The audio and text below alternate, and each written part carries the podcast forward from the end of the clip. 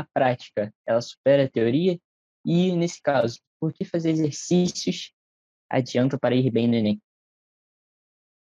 Bom, você perguntou se a prática supera a teoria. Vamos lá. Essa questão de superar é um pouco relativa, né? O que, que significa superar? Superar é muito complicado, mas eu, assim, eu, eu poderia dizer que é, bom, o estudo, a preparação para o Enem, ele está baseado em três pilares muito importantes. Três pilares. Quais são, quais são eles, né? É, é o ter, é o que eu costumo chamar de ter. Você tem que ter isso aí para mandar bem no Enem.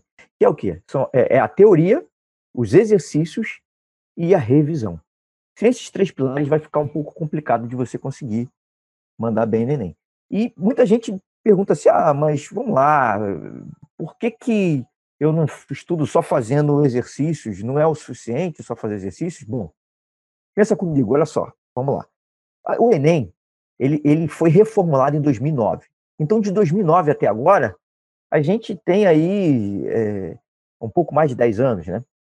E aí o que acontece? 10 anos ainda é pouco para a gente ter uma quantidade de questão, questão realmente significativa a ponto de abranger toda a matéria. E aí o que acontece? Olha só, existem pessoas que estudam para concursos só fazendo questões. Beleza. Só que a quantidade de questões que ele tem que fazer para conseguir ver uma quantidade é, é, é, suficiente de matéria é muito grande. Então, por isso a importância da teoria na questão do Enem. E também a revisão é, é, é de extrema importância, porque senão você simplesmente esquece. Esquece. É, se você estudar, estudar, estudar e não fizer revisão, sabe o que vai acontecer? Você vai ficar extremamente ansioso, porque você vai perceber que você está esquecendo de tudo. Então a revisão é extremamente importante. Agora, olha só. Como eu falei, teoria, exercícios e revisão.